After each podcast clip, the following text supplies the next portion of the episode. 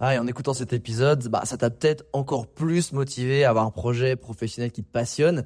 Mais le problème, c'est que t'es peut-être paumé, que tu sais pas dans quoi te lancer. Soit parce que t'as aucune idée dans quoi, soit parce que justement t'as trop d'idées et tu sais pas laquelle choisir. Si c'est le cas, bah, va regarder mon workshop gratuit. Découvre ta zone de génie pour trouver ton job idéal. Avec ça, tu auras toutes les clés pour y voir beaucoup plus clair et prendre une vraie décision. Le lien dans la description, c'est à toi de jouer.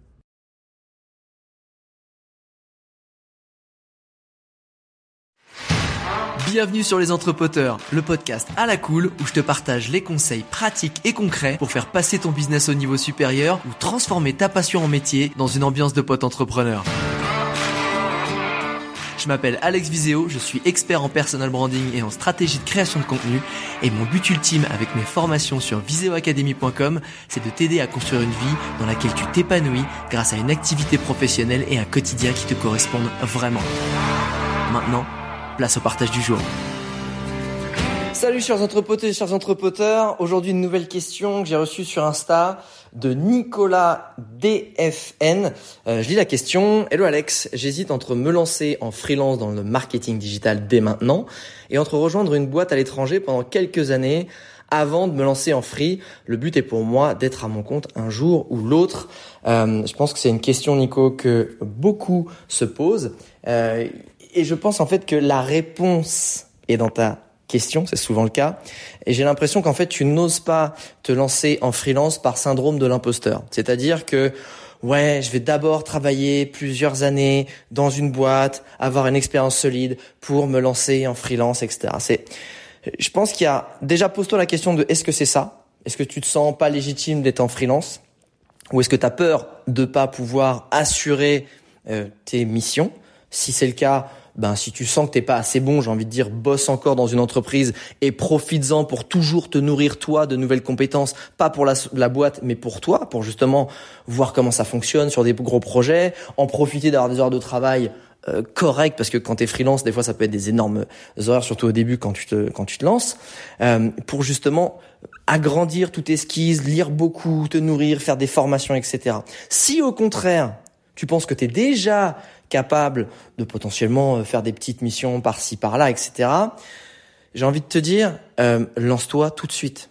Lance-toi tout de suite. Pourquoi? Parce qu'en fait, si tu vas dans un job où tu es dans un, un, job de digital marketing, dans une agence, dans une boîte, etc., tu seras surtout là pour une tâche particulière, dans une petite case, et tu feras que ça.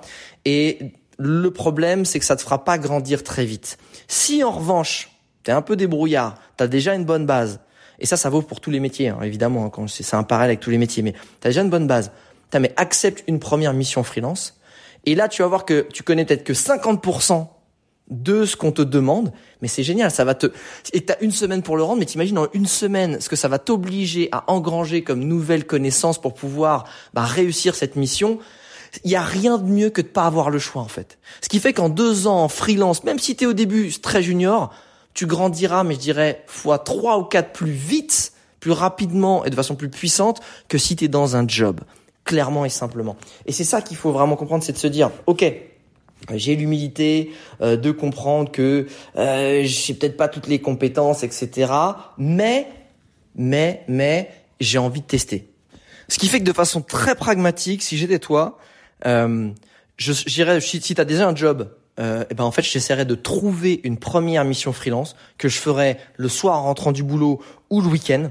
Un, ça te permet de savoir si quand tu es fatigué, quand tu fais des grosses journées, ton métier te plaît et surtout ce lifestyle peut te, te plaît aussi. Parce qu'en fait freelance ça peut être ça, c'est au début tu te lances, tu fais des énormes journées parce que tu as des grosses missions, parce que tu apprends beaucoup ou parce que tu veux aussi faire un gros chiffre d'affaires. Puis après tu trouves ton équilibre, peut-être c'est faire moins de missions, gagner moins d'argent, avoir un meilleur équilibre. Mais bon bref, au début tu tâtonnes donc tu fais des grosses journées. Mais si malgré la fatigue, malgré toute ta journée dans, dans, ton agence, tu rentres, tu fais ta mission freelance et t'aimes toujours ça et tu tiens la route et ça te fait plaisir et t'es ok avec ça, là tu commences à tenir le bon bout. Ça c'est une première chose.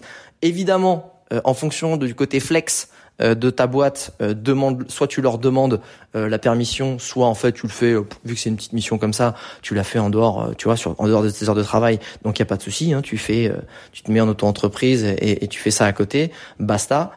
Et en même temps que tu fais cette première mission, ces premières missions, tu commences à poster sur LinkedIn. Tu commences à poster sur LinkedIn sur des analyses de ton marché, sur des études de cas, sur des choses que tu as vues, sur de la publication de tes news pour commencer à avoir de la visibilité, pour montrer. Alors évidemment, si tu bosses encore dans ta boîte, t'es pas en train de dire coucou, je suis freelance, mais c'est ce côté genre, hey, je suis dans le digital marketing, je m'y connais, c'est ma passion et j'ai envie de partager des choses sans forcément dire que je connais tout sur la planète entière, mais justement tu vas être apporteur de news, de connaissances et d'analyses et ça c'est super important.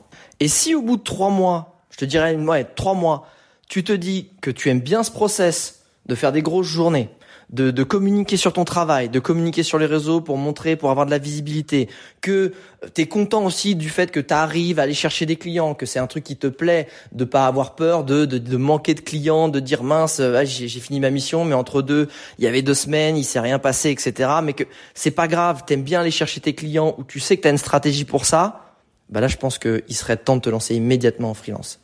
Si au contraire, tout ce que je viens de te dire, waouh, ça te fait peur, la charge de travail, les horaires un peu euh, déréglés, déréglementés, et tu te dis, mais en fait, moi, ce que je veux, c'est surtout vivre à l'étranger, mais avoir un cadre où je suis pas là en train de galérer dans une dans une petite cage à poules et avoir 800 euh, euros par mois parce que j'ai peur de pas y arriver, etc. Est-ce que T'as peur, mais la peur prend le dessus et que ce que tu veux, c'est avant tout la sécurité et le plaisir de pouvoir habiter à l'étranger. Je te dirais, ben en fait, c'est pas tant d'être freelance que tu veux, c'est simplement vivre potentiellement à l'étranger, avoir une vie un petit peu hors norme pendant quelques années, etc. Donc là, je te dirais, va dans une boîte. Par contre, si au fond ce que tu veux, c'est être vraiment libre de travailler qui tu veux, de la façon dont tu veux, que tu as envie de grandir en compétences de façon très rapide et que finalement t'es pas tant dans le confort que ça, et ce qui t'intéresse c'est plus le lifestyle et que tu t'accommodes de pas grand chose, je te dirais fonce. N'attends pas parce qu'en fait, euh, des formations, euh, se dire qu'on a un bon CV, qu'on a une bonne expérience, ça c'est sur un, c'est une autre époque en fait. C'est une autre époque de mets-toi dans une case, prends le temps, après on verra si t'es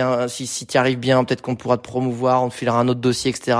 Aujourd'hui en fait tout est tout est possible. Tout est possible à ceux qui acceptent de prendre le risque d'être un peu en danger, de ne pas savoir, mais de vouloir apprendre. Tant que tu es là pour dire, je mettrai la charge de travail nécessaire pour trouver la solution, que ce soit en tapant des formations euh, pendant deux jours non-stop pour trouver une solution pour apprendre un skill, que ce soit pour appeler plein de potes freelance pour avoir aussi un, autre avis. Si c'est ça qui t'intéresse, fonce maintenant. Il n'y a aucune formation, euh, je dirais long terme ou un job qui te permettra de faire ça.